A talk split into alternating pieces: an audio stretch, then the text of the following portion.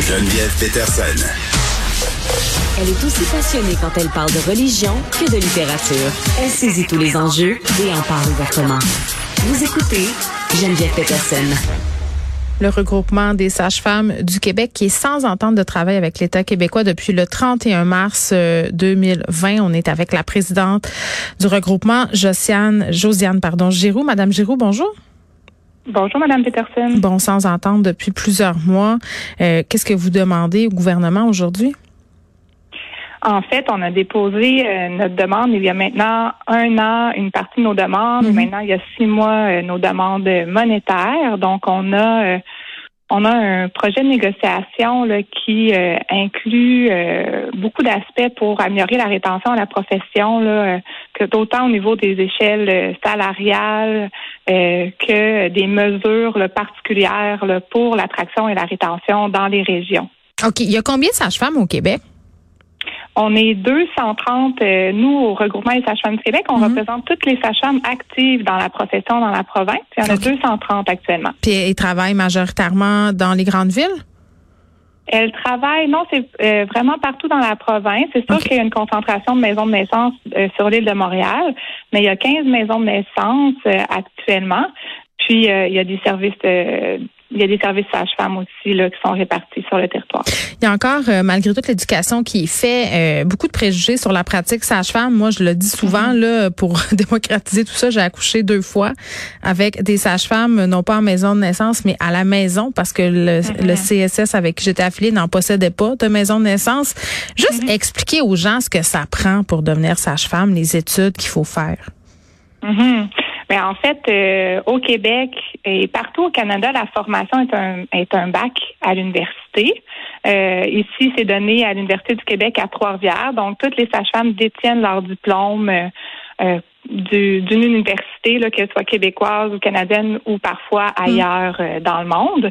Puis donc, c'est quatre ans et demi, euh, quatre ans et demi d'études principalement en stage. Donc, euh, les étudiantes, là, ils vont consacrer euh, des milliers d'heures de, en garde, en disponibilité pour être auprès des familles, autant en prénatal que durant l'accouchement puis en postnatal. Donc, c'est un accompagnement avant, pendant, après. Donc, c'est quatre ans d'études universitaires, de terrain.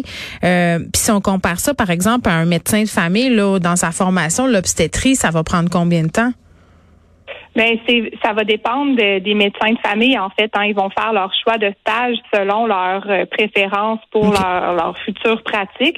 Mais c'est certain qu'au courant de leur euh, résidence en médecine familiale, ils Mhm. vont pas que la consacrer là, euh, euh, en obstétrique, mais c'est très variable pour avoir parlé à, à différents médecins de famille là, euh, le temps qu'ils vont y consacrer. Ok. Là, je pourrais pas vous dire avec précision. Ça dépend de l'intérêt, c'est ce que je comprends. Exact. Le gouvernement Exact. qui s'est engagé en 2015 à ce que les sages-femmes puissent s'occuper d'environ 10 des naissances, on est rendu où avec ce pourcentage-là en 2021?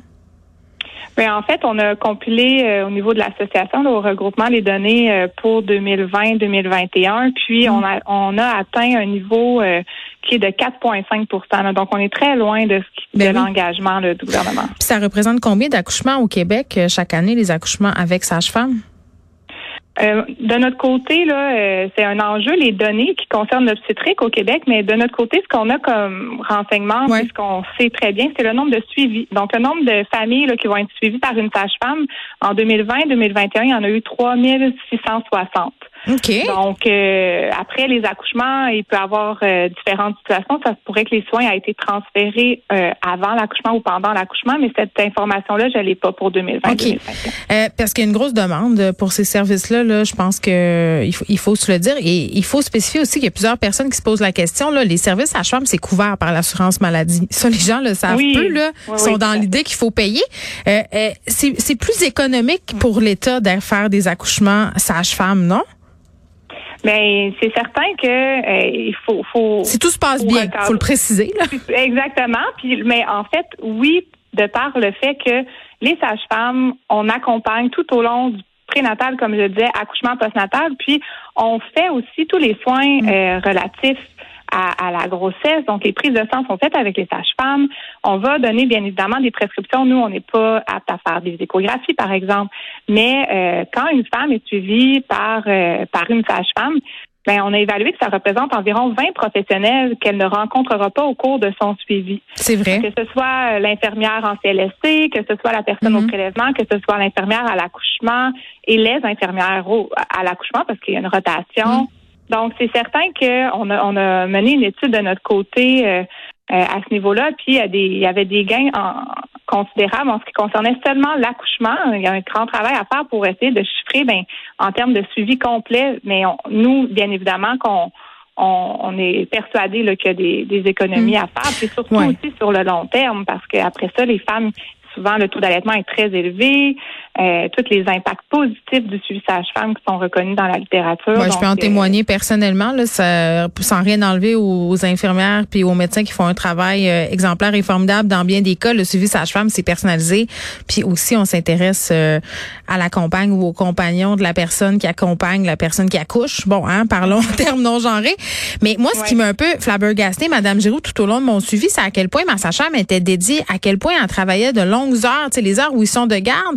Et je disais tantôt votre communiqué de presse, euh, les gardes, à un moment donné, quand vous faites le calcul, vous vous retrouvez à être payé 2,50 de l'heure. Ça n'a aucun sens?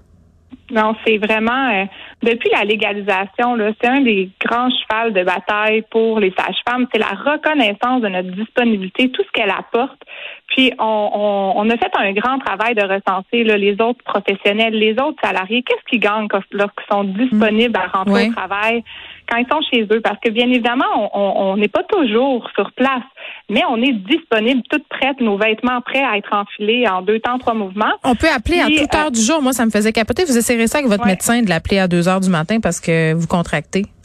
Oui, oui. Il y aura juste pas de réponse. aussi, hein, c'est, c'est, C'est vrai. c'est vraiment pour toute Oui. la, la clientèle qui a des questions qui arrivent. Souvent, on va dire si vous n'arrivez pas à dormir, ben vous nous appelez.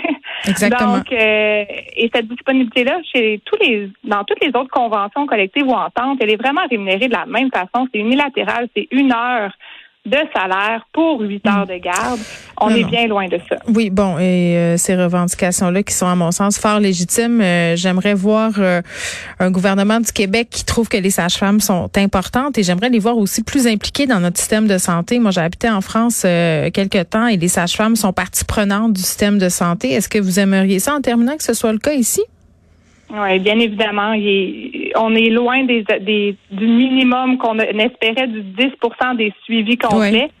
Euh, mais bien évidemment, puis je pense que les familles le démontrent à tous les jours. là, les listes d'attente sont plus que pleines dans tous les services vrai. sages-femmes et les maisons de naissance du Québec. Josiane Giroux, merci, qui est présidente du regroupement des sages-femmes du Québec.